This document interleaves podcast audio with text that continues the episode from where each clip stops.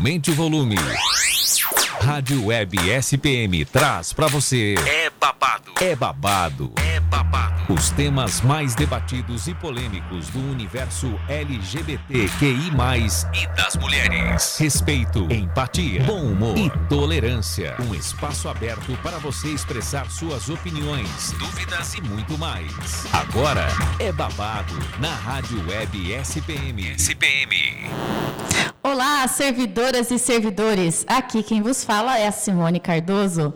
Este é o nosso podcast É Babado, produzido pela Rádio Web SPM, a rádio do Sindicato dos Servidores Públicos Municipais de Sorocaba. Porque nem toda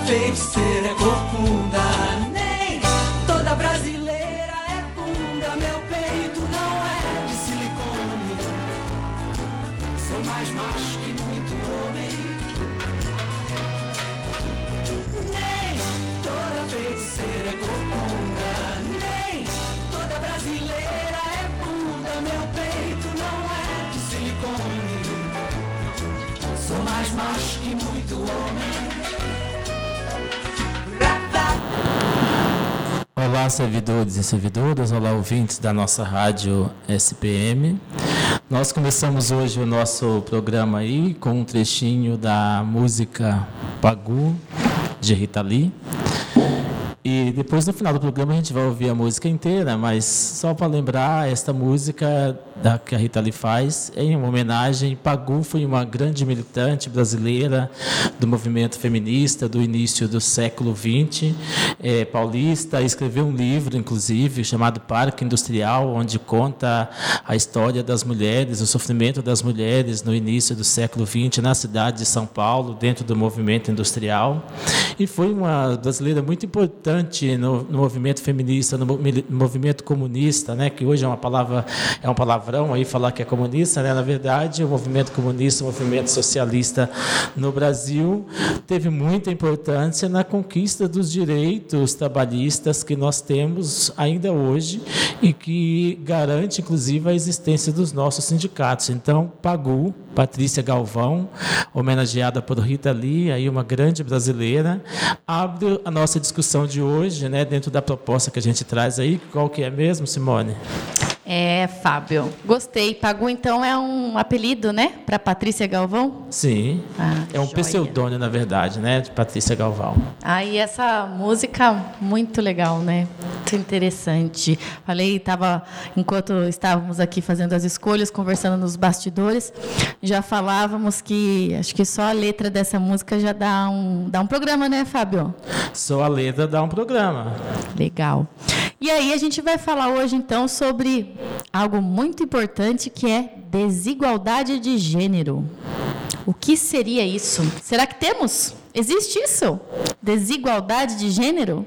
Bom, a gente pode falar dessa questão da desigualdade ou numa linguagem mais é, científica, na, da assimetria de gênero, né, que a gente vive no nosso país. Aliás, não é nem no nosso país, né? A gente vive essa assimetria de gênero no mundo. Mas como nós vivemos no mundo ocidental, acho que é importante a gente discutir essas questões na, aqui no nosso país.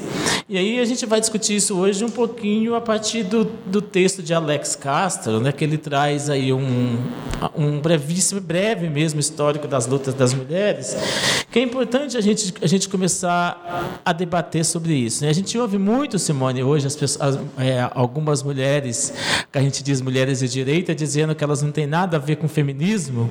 Né? Até a esposa de um ministro há poucos dias falou que ela estava lá preparando a janta e que ela ia sair para trabalhar e que não sei o quê, e algumas coisas lá. E aí a gente diz assim, né? Se, e, e que ela, e, e ela ainda mandava um alô para as feministas. Se não fosse as feministas, se não fosse o movimento de mulheres que vem desde lá a questão da, do sufragismo, né, que é a luta das mulheres pelo direito ao voto, essa senhora não podia nem estar escrevendo em rede social. Né? Se você está aqui hoje numa rádio fazendo, fazendo política, fazendo é, divulgação, fazendo um trabalho jornalístico, inclusive, é porque houve a luta de muitas mulheres antes de você que te garantiu o direito de estar Com aqui certeza. nesse momento hoje. E a gente pode falar de mim também, né? Um, um homem, é, um homem gay que se, se eu estou hoje, se eu posso falar abertamente da minha orientação sexual, é que muitos apanharam, morreram e estão morrendo ainda em nosso nome.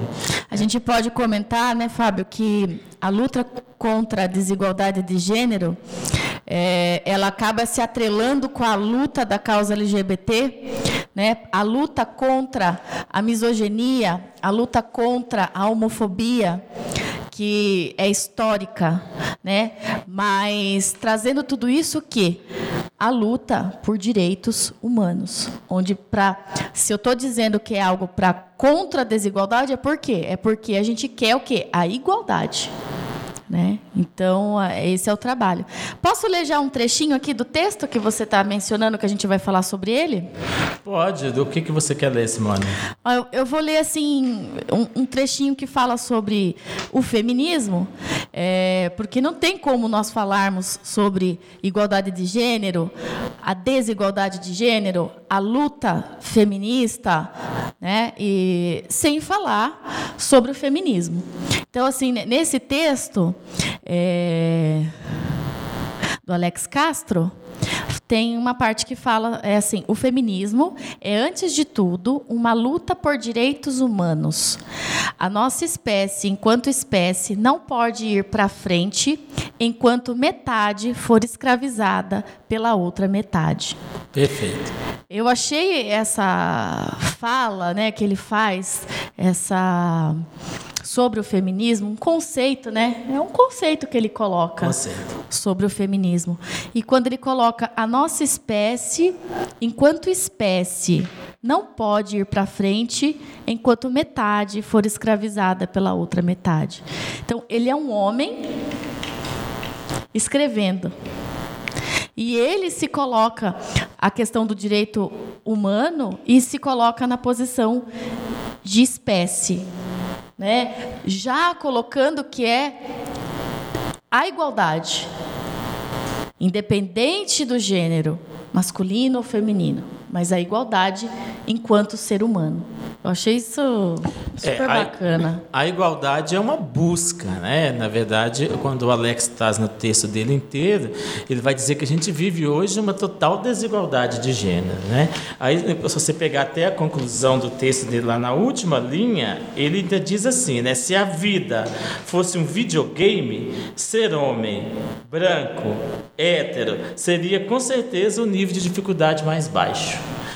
Então a gente vive num, num numa constante assimetria de gênero, onde aqueles que nascem com pênis têm muito mais vantagem do que, aquele, da, que aqueles que nascem com vagina. Sim. É, aí, aí não dá para discutir também essa questão só falando de, do, do, do, gênero. A gente tem que entender que quando a gente que as desigualdades ela, elas passam pela questão do gênero, pela questão da orientação sexual, pela questão da identidade de gênero, pela questão da classe social e pela questão da da raça.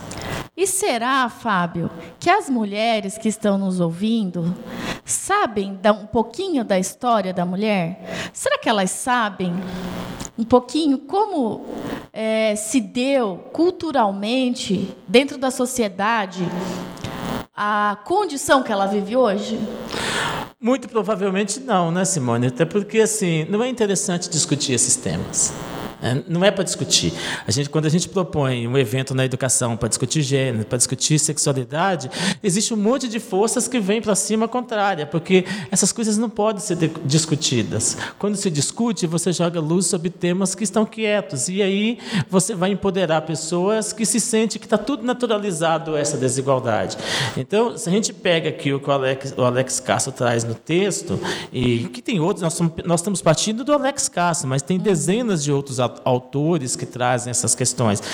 Quando, o Alex traz aqui que só em 1920, 1827 as brasileiras ganham o direito a cursar a educação é, elementar. A gente sabe que antes disso, é, em, alguns casos, vinham preceptores de outros países para o, país, para o Brasil, que na verdade, se pegar a história da educação brasileira, a gente vai ver que a história ela foi inteira feita, a, a educação foi inteira feita pela igreja. Né? São os jesuítas que chegam em 1500 1959, junto com o primeiro governador geral, e assume a educação nesse país. E quem, quem era educado? Os homens. As mulheres, quando ap aprendiam a ler, era simplesmente para entender as receitas do bolo e aprender a fazer eh, as coisas da, da casa. Então, em 1827 é que a mulher adquire o direito de ir para a escola. E a gente tem que entender que essa escola era separada. Existia escola para homens e era escola para as mulheres. Enquanto na escola para homens os meninos iam aprender é, a se formar para exercer uma profissão, para ser médico, para ser advogado, para ser engenheiro, as meninas iam para a escola para aprender prendas domésticas, né? para aprender a bordar, cozinhar, costurar, aprendiam a ler para, para exercer essas funções da casa, enquanto o homem ia para a escola para aprender a viver fora, da, fora de casa. Por isso que a gente diz que a mulher é do espaço privado e o homem é do espaço público. Tem um livro que diz, o nome do livro é Por que Vocês São Pobres? E esse livro discute, aí, como a gente está falando de desigualdade de gênero, esse livro vai discutir a pobreza no mundo, não é nem no Brasil, a pobreza no mundo. E aí ele deixa claro no livro que a pobreza tem gênero. Quem são os mais pobres no mundo? As mulheres são os mais pobres, porque a mulher sempre está em desigualdade. E, e aqui a gente está falando com servidores públicos, e, e no, no, Brasil as mulheres ganham 30% a menos do que ganham os homens, mesmo no serviço público. Porque a mulher, ela, além do trabalho fora de casa, ela tem um trabalho dentro de casa. Ela tem que chegar em casa e tem que dar, tomar conta da casa.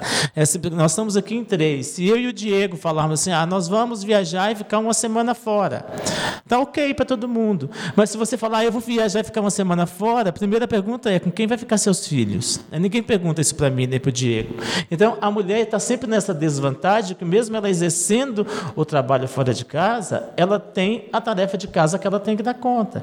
Então quando a, a a, a mulher é, brigou para sair para fora de casa para exercer esse trabalho, ela assumiu dupla carga. Né? E aqui a gente está falando, a gente fala assim, a mulher não trabalhava fora. A gente está falando, a gente tem que fazer um recorte aqui para dizer que a gente está falando da mulher branca, porque a mulher negra já chegou nesse país escravizada, então ela sempre, ela sempre trabalhou fora de casa, né? Além dela dar a força do trabalho dela, ela deu sangue, ela deu o próprio, o próprio leite para sustentar filho, os filhos dos senhores. Então essa sempre exerceu o trabalho fora de casa, mas a mulher branca, com a conquista do direito de exercer as suas liberdades fora de casa, ela assumiu aí dupla tarefa. E aí a gente falou um pouquinho da questão da educação elementar, que as escolas eram separadas. E a primeira mulher a ser admitida numa faculdade é, foi só em 1897, ou seja, quase no início do século XX, né? e, e, com muito preconceito. Né? A primeira mulher que se formou numa faculdade de medicina ela não tinha clientes, porque quem seria o louco de se, de se tratar com uma mulher? Quem seria uhum. aquele que iria procurar uma mulher para fazer uma consulta? A primeira mulher advogada só quase em 1900, 1889, que é a primeira mulher vira advogada no Brasil. Então, são situações que vêm aí é, de 500 anos, no, falando do Brasil, né, 500 anos de, de opressão. Então, uma história recente. Sim. Muito recente. É, e até aí depois, dando sequência aí na, na, questão histórica, a gente também, você falou, né, da médica, da advogada, a gente tem a situação do esporte, né, que a gente que trata também esse texto, falando do futebol feminino, é, da disputa em 1921 e depois disso até a questão da proibição, né, em, em 1964, acreditem ou não, o futebol feminino é proibido no Brasil. Decisão que somente foi é, revogada em 1981. É, eu nasci em 82. Então, e isso reflete, isso reflete hoje. Né? Veja o salário dos nossos jogadores de futebol e os salários das nossas jogadoras de futebol. É. A Marta já foi é, é, a melhor do mundo, acho que mais de cinco vezes mas ela não ganha nem um terço do que ganha o Neymar. E hoje, em 2019, em século 21, tivemos pela primeira vez televisionado a Copa do Mundo Feminina. E mesmo assim, no dia da final da Copa do Mundo Feminino, teve diversas finais pelo mundo afora. Sim. Ou seja, se fosse a Copa do Mundo masculina, o mundo tinha parado para assistir, mas era somente O futebol. Brasil teria se mobilizado de verde e amarelo, as repartições parado, televisões e telões sendo colocados. Não vou dizer que isso não tenha acontecido em alguns locais, porque nós sabemos que hoje, é, graças a essa luta da mulher, esse empoderamento feminino que vem crescendo, é, sabemos que temos mulheres em liderança hoje dentro das empresas, em repartições, e que tem esta consciência e incentiva isso dentro do seu meio social, das suas amigas, das suas colegas mulheres. Sim. E parabéns para essas que o fazem. É, então, mas mesmo assim, ainda é uma luta, ainda é uma minoria, ainda é pequeno. E, depois, e logo depois a gente vem, é, historicamente, falando sobre o direito ao voto, né, que é conquistado em 1932, e também a primeira senadora, que foi uma suplente, que toma posse em 1976. Sim. A primeira senadora eleita seria apenas em 1900 e, pasmem, 1990. Muito recente. E aí, quando a gente fala da política, né, o direito ao voto, ele é uma conquista é, longa. Na verdade, o movimento sufragista, que é a primeira onda do feminismo, começa na Europa e Estados Unidos lá no final do século XIX. E era um movimento de mulheres brancas. Né?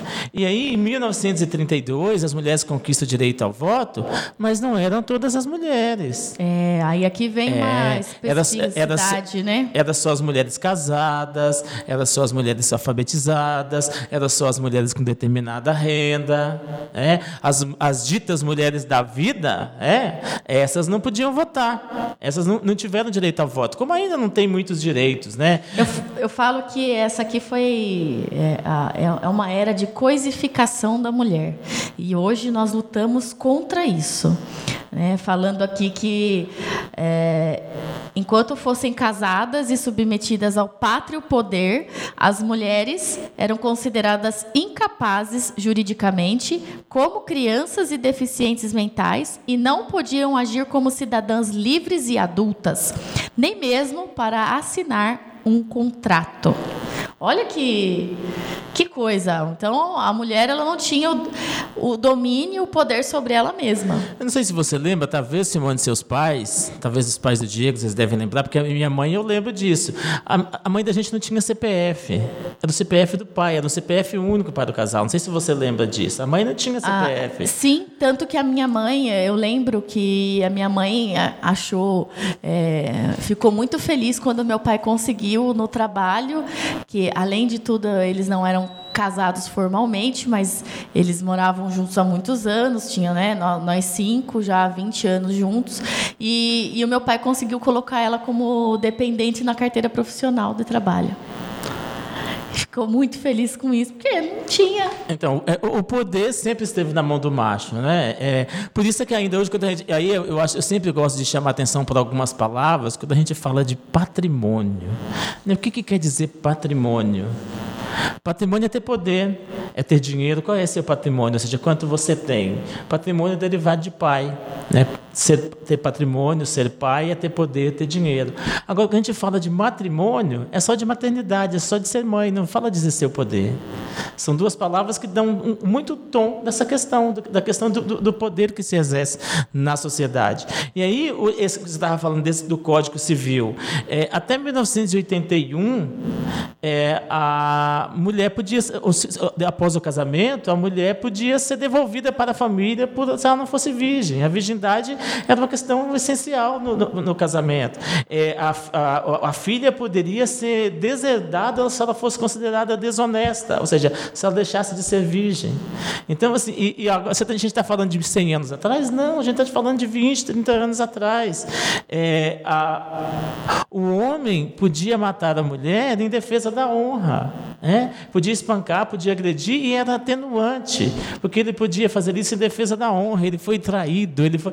ou seja, era um atenuante e isso era até ontem. Aí, quando a gente discute feminicídio, agressão, hoje, tem todo um histórico por trás disso, tem Sim. todo um porquê de trás disso. Fábio, e muito, muito bom você ter falado dessa questão da, da palavrinha patrimônio.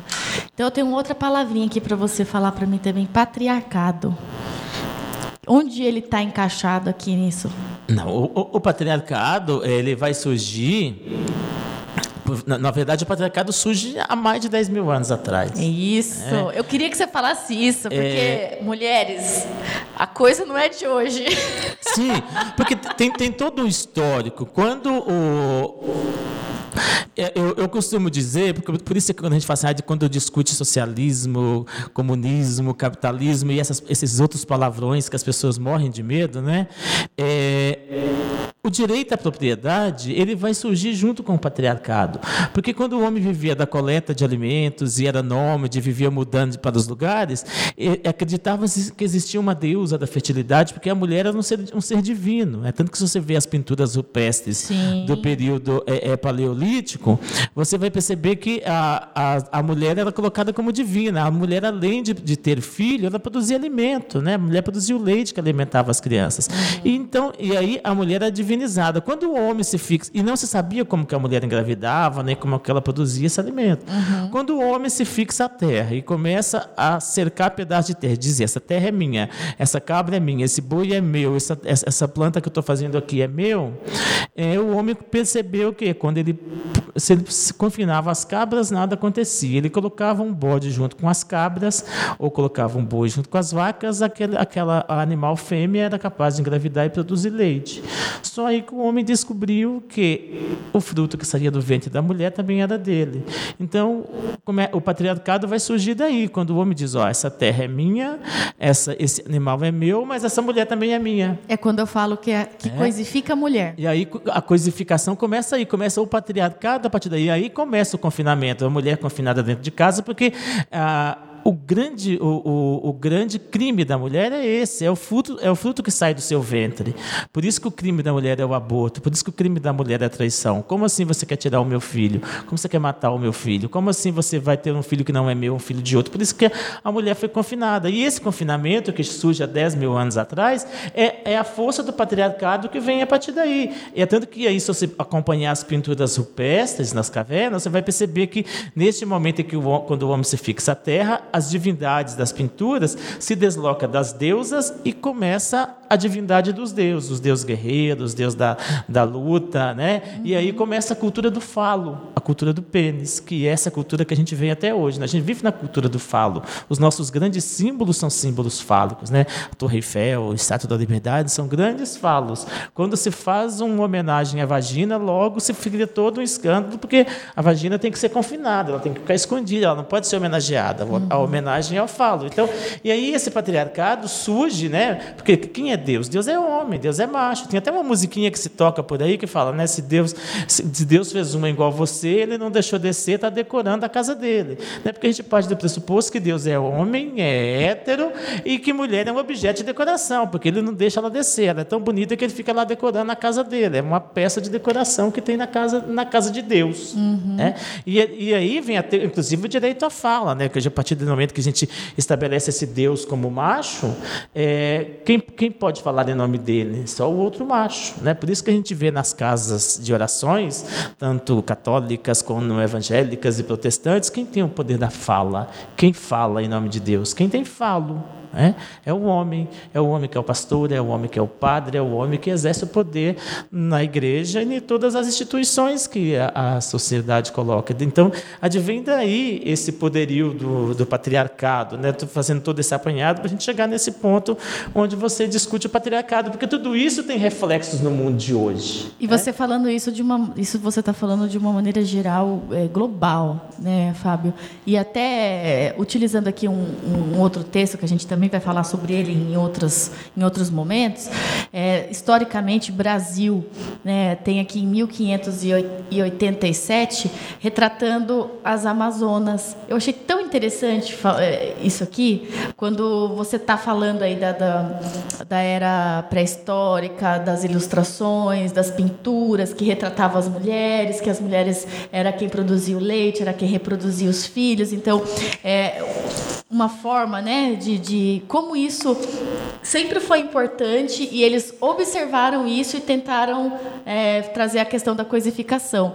E, e olhando para é, isso aqui, das Amazonas no Brasil, se você quiser falar um pouquinho, é, é só para dar a ideia da nossa ouvinte, servidora, servidor, mulher em geral que estiver ouvindo a gente, ela saber que nem sempre foi assim. Nem sempre foi assim. A gente não está aqui para dizer verdades absolutas. A gente quer fazer com que as pessoas pensem, é, pesquisem, perguntem. Será que sempre foi assim? Por que, que é assim?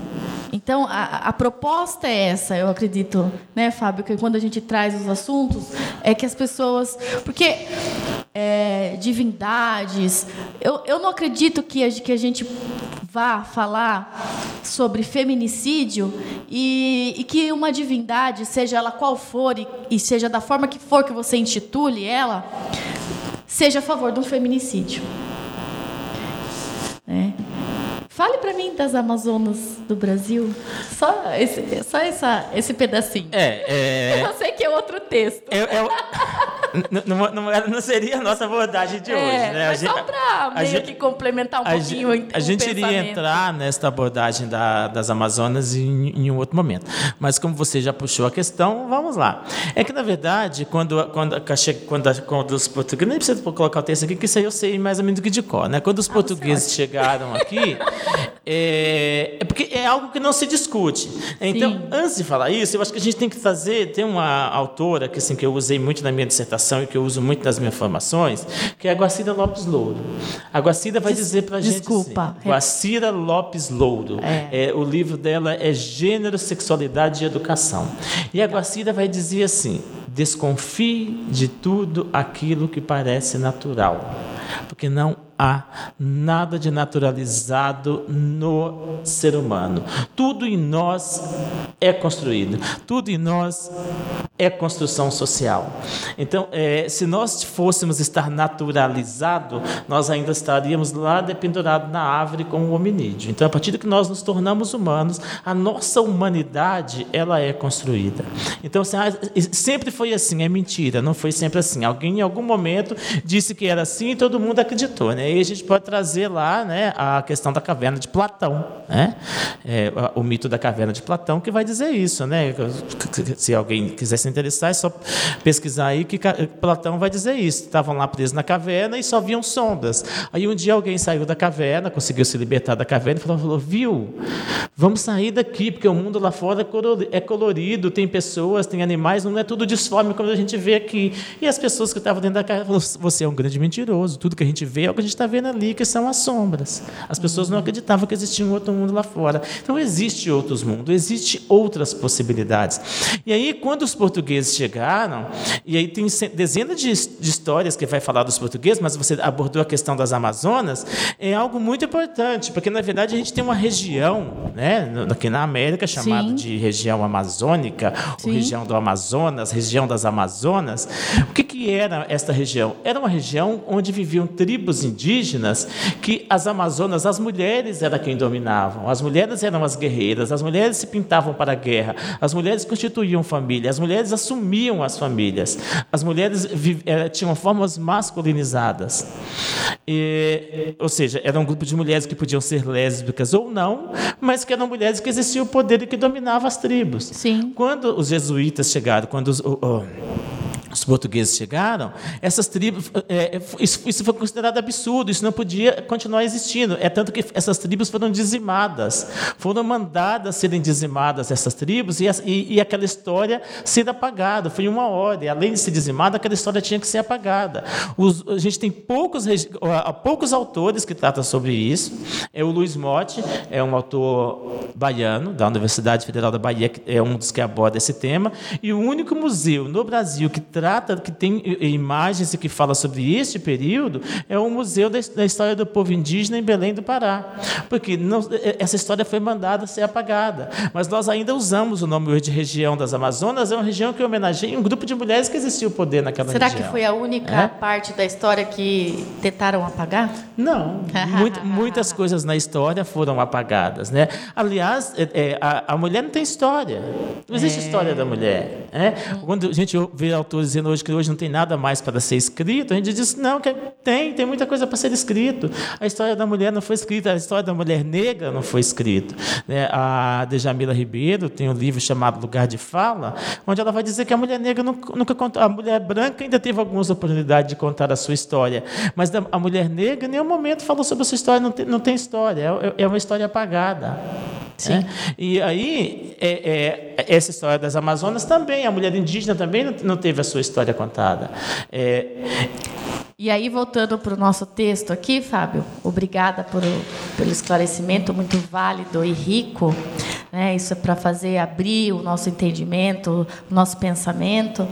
É, dentro ainda do, do texto aqui do, do, Alex Castro, ele falando né, da questão do divórcio, que a lei do divórcio passa apenas em 1977.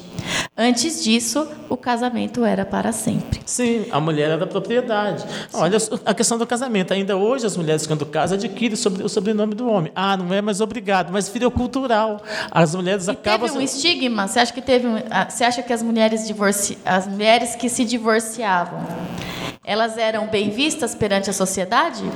Ainda hoje você acha que as mulheres divorciadas são bem vistas pela sociedade? Eu, Simone, em pleno século XXI, posso dizer com todas as palavras que não.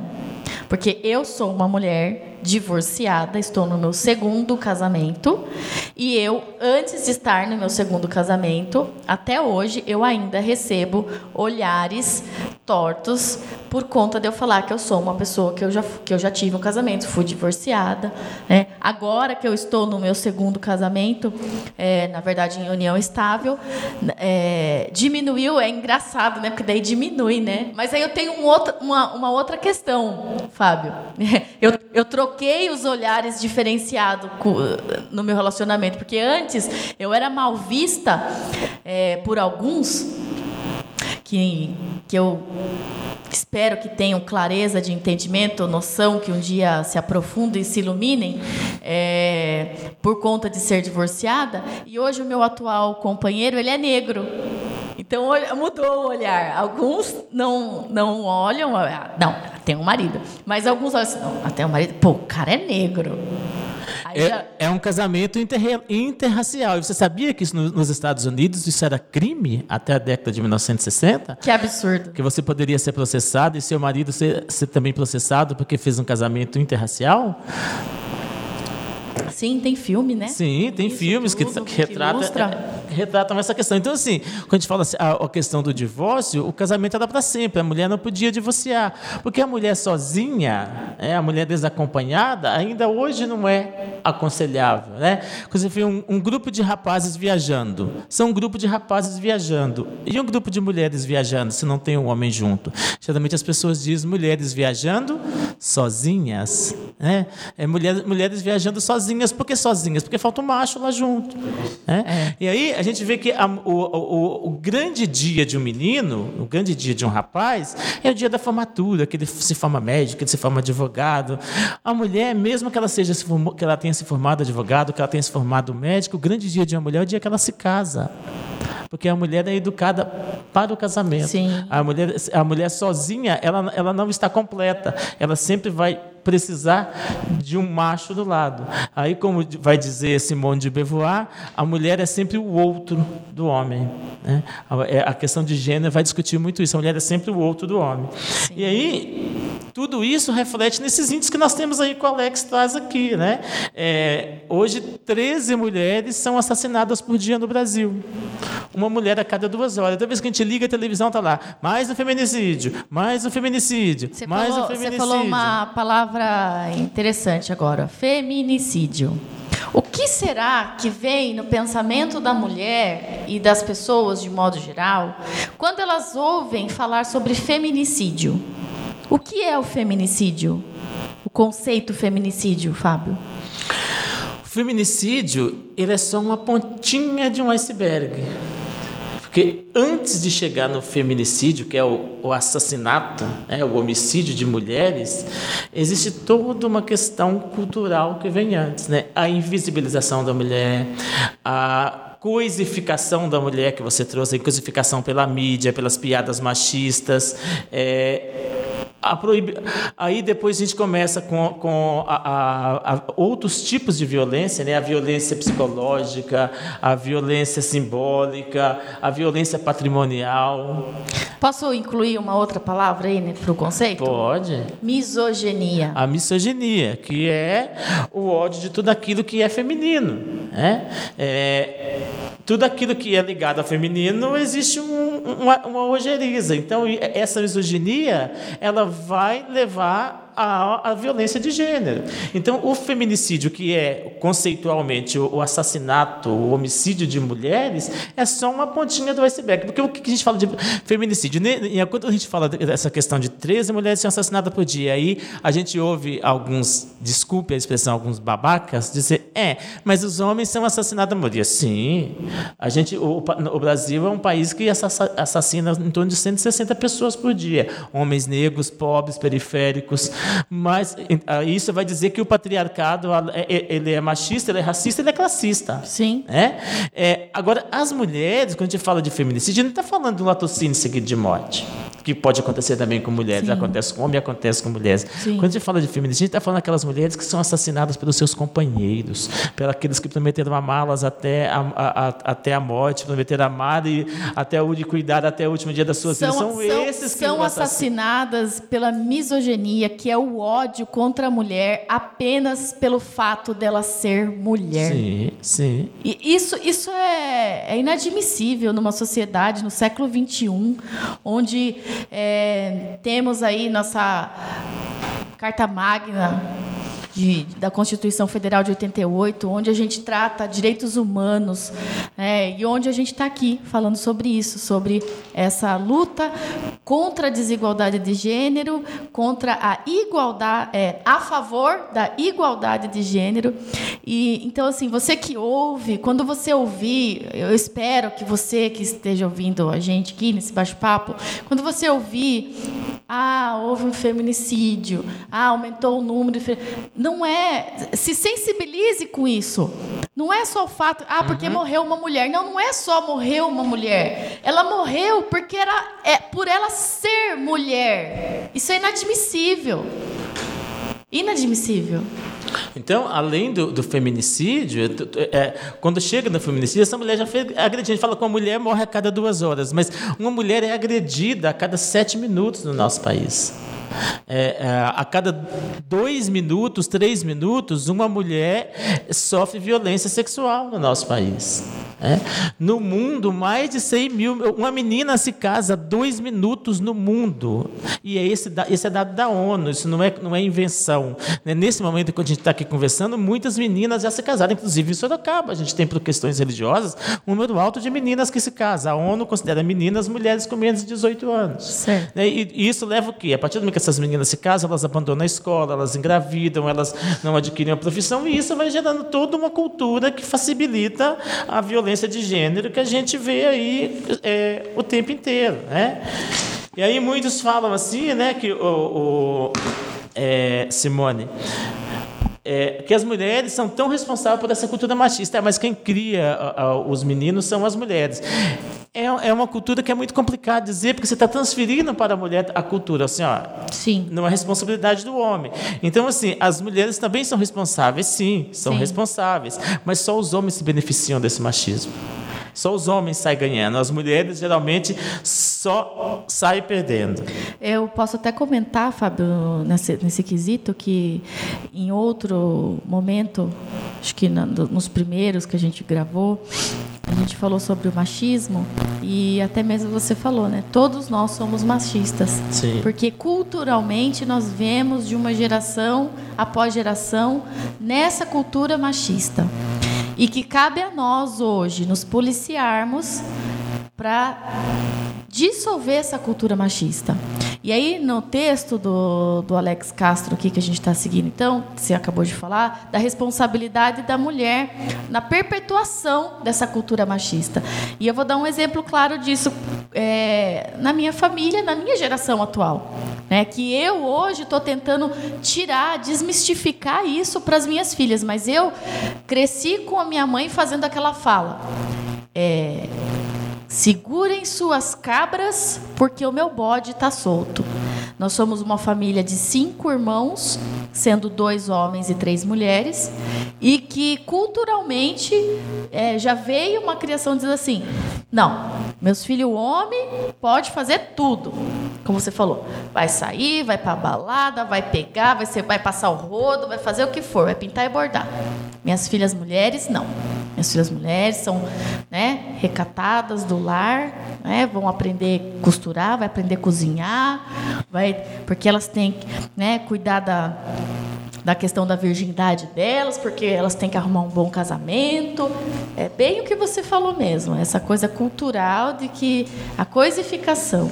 Sim. né? E posteriormente aí, a minha mãe teve mudanças de, de situação social na vida dela, também passou, é, teve que passar por um divórcio, enfrentou é, é, a, a perda do meu pai, o falecimento, teve que acabar de criar três filhos de menores sozinha, teve que ir para a rua, teve que trabalhar, é, trabalha até hoje como empregada doméstica, então assim sobrevive, né, luta e, e hoje ela percebe também. Eu vejo hoje a gente tem que ter esse olhar de, de sensibilidade também para olhar para a nossa família e tentar mostrar. Hoje ela vê a forma que eu crio minhas filhas, que eu tento tirar essa perpetuação desse machismo cultural. Ela já melhorou bastante com isso. E, e, assim, aí é bacana, né, quando a gente vê isso acontecendo. Então, a gente quer trazer esse olhar da mulher também, que não se coloque. É, tem coisas, tem algumas falas que a gente precisa corrigir para a gente ensinar nossas filhas né, e a família em volta para a gente não causar né, essa perpetuação desse machismo que não traz benefício, só malefício, né, Sim. principalmente para a mulher. É, assim, a gente vive numa sociedade que ela foi, ela foi estruturada, né? É, no mínimo, e essa sociedade que nós vivemos hoje, ela está estruturada pelo menos nos últimos dois mil anos desta forma. Então, a estrutura social, ela é patriarcal, ela é machista, ela é misógina, e mudar isso é muito difícil. É possível, né? Eu acho que a gente está tentando hoje fazer essa des- desconstrução, por isso que as forças conservadoras é, tá, tempo, eh, estabelecem uma luta hoje para tentar barrar eh, essas conquistas de direitos, né? A Lei Maria da Penha está aí, a LGBTfobia foi trans- transformada em crime, mas assim, o que precis- precisava de ficar claro é que a luta por igualdade de direitos, né? A luta para superar essa desigualdade que você traz e para Sim. superar essa assimetria, ela, ela, ela interessa a ambos, né? Ela interessa a homens, a mulheres, a LGBTs, a todas as pessoas, né? Sim. Porque é, é, essa luta também vai liberar os homens dessa obrigação histórica, né? De sempre tomar a iniciativa, de ser o provedor, de ganhar ganha mais. Então, pode ser diferente. A gente pode fazer de uma, de uma outra forma. Né? É... Eu acredito que isso sufoca também, né, Fábio? Nós temos Sim. até um, alguns documentários que falam né, do, dos homens que se sentem aí sufocados com essa obrigação toda. Os homens se suicidam mais, os homens sofrem mais infarto, os homens morrem mais de acidente de carro. Né? Por quê? Porque é, é, esse ímpeto do machismo de ser o, o todo-poderoso, o homem, na verdade, ele não pode nem. nem, nem ele, ele, tem que sentir ódio, ele tem que odiar a mulher. Homem não chora. E o Quem homem, ouviu, né? Homem não chora, não homem, chora, menino. Homem não chora. O homem tem que sentir, inclusive, auto-ódio. Se você vê um homem passando, o, homem está passando protetor solar, o outro já fala, é, está passando protetor solar. Ele não pode cuidar da própria pele. Ele tem que sentir auto-ódio. Né? Oh, então, assim, são coisas que. O Diego tá rindo, tá, pessoal? O Diego aqui, ó, nosso responsável técnico da mesa, tá só rindo são, ali, são coisas né? que o machismo... Você não passa protetor solar, Diego? Não, eu sou uma pessoa que zoa outra. Ah, você é o que tira sarro. Legal você. Então, eu diria assim, ó, que não basta simplesmente não ser machista. Como a sociedade se estrutura de forma machista, é necessário que a gente agir tanto individualmente, cada um na nossa individualidade, como socialmente, estruturalmente, enquanto sociedade mesmo, né, para tentar abrir mão de alguns privilégios e, e tentar transformar na sociedade para que ela é, diminua esta assimetria de gênero, que a gente possa ter uma sociedade um pouco mais igualitária. É. Eu acho que. E é uma luta dentro de casa, é uma luta em sociedade, com seus amigos, é uma luta no trabalho, na sua vida profissional. É, enfim, é uma luta em, em todos os âmbitos. E principalmente até falando um pouquinho até de mercado de trabalho, sobre a questão de desigualdade de gênero em relação aos valores dos salários, né, as possibilidades do trabalho. Então, como você já colocou, né, Fábio? Muitas mulheres guerreiras já lutaram, morreram em prol dessa luta. Então, pensa, é, a gente está falando isso aqui um pouquinho, porque é para as mulheres de modo geral e os homens que estiverem nos ouvindo também, pensarem na sua família, que com certeza todos eles saíram de uma mulher. Isso aí é inegável. Sim. Podem ter suas companheiras, podem ter irmãs, podem ter família em relação à família, né, ou própria dentro da sociedade, ter esse olhar diferenciado. Né? E as mulheres, principalmente. Eu, eu queria tratar também aqui, falar para as mulheres, para a gente ter um pouquinho mais de corporativismo. Sabe o que, é? sabe o que eu estou falando? De corporativismo feminino? Tem, aquele, tem até umas piadas para eu não sei contar. Se o que souber contar, quiser falar, é, que o homem ele se defende, né? Até ele se defende um ao outro, independente do, da situação. Tem o pessoal faz piadinha com traição, que o amigo ligou para outro amigo. É, a, a, na verdade, a mulher do cara tem uma piadinha, eu não sei contar, Diego. Não sei nossa, mas é verdade. Se, se uma amiga ligar para mim, perguntar se o namorado dela, que é meu amigo também, tá do meu lado, ele não tá, eu vou falar, tá. É, se defende, né? Ela tá, tá do meu lado. Ah, tá bom, tchau. Agora as mulheres não, as mulheres têm, por conta de toda essa questão cultural de, de, de, de ser a mulher para casar, de ser, elas, elas se, elas brigam entre si, elas se denigrem a imagem uma da outra e que a gente não faça isso, sabe? Vamos, vamos ter esse corporativismo também, vamos pensar. Isso tem nome, isso se chama sororidade. Hum. É que é Fala de novo. Essa você fala corporativismo, a gente fala, seria solidariedade das mulheres umas, umas com as outras, né? Se Perfeito. chama sororidade. Se você está passando na rua, sororidade. Sororidade. E está vendo que uma, uma mulher está sendo está em vias de ser agredida ou que uma mulher está sendo seguida, você pode fazer alguma coisa para ajudar aquela mulher naquele momento. Uma, uma, mulher tentando ajudar a outra tem nome, é sororidade, é solidariedade entre as mulheres. Porque sem julgamento, né? Sem julgamento. Sem julgamento. Sem julgamentos. Independente se ela tá a roupa que ela tá ou a classe social que ela aparenta ter. Sim. Isso é perfeito, sororidade. Ah, bom, acho que a gente já fez um bom debate hoje, né, Simone? Sim. Eu, eu gostaria de fechar com, a, com um trechinho de Rita Lee aqui, né? Quando Rita Lee, na música Pagu, ela homenageia a nossa, acho que a grande homenageada nossa hoje, acho que fica a Patrícia Galvão. Dá para tocar a música, É, Gav- pode ser? é, é Pagu, Patrícia, Patrícia Galvão, uma grande artista militante do movimento anarquista, movimento comunista do início do século XX na cidade de São Paulo. E Rita Lee diz assim, né, que sou rainha do meu tanque, sou Pagu e dignada no palanque. É, fama de porra louca, tudo bem. Minha mãe é Maria Ninguém. Né? A gente fala com Dejamila Ribeiro, né? com lugar de fala. Né? É, quem pode falar? Né? O lixo vai falar. Né? Quem, quem, quem está no lixo? O lixo não tem direito à fala. Né? Sim. E aí, Rita Lee fecha, né? porque nem toda feiticeira é corcunda. Nem toda brasileira é bunda. Meu peito não é de silicone.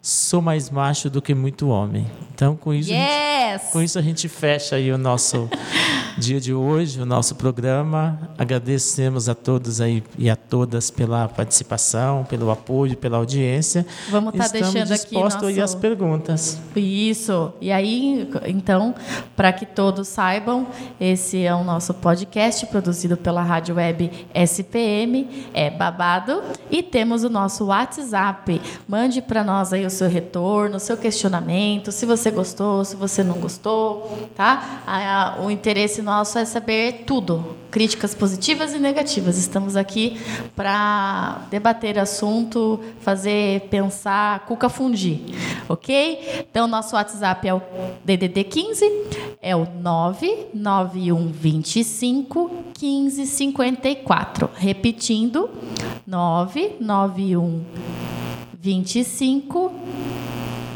1554. Valeu! É babado na Rádio Web SPM. tem um preço. Olha, tem que ser macho.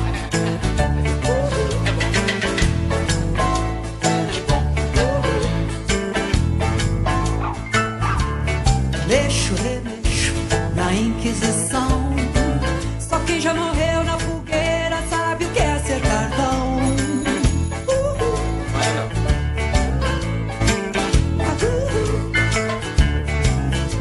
sou pau pra toda obra. Deus dá asas à minha cobra.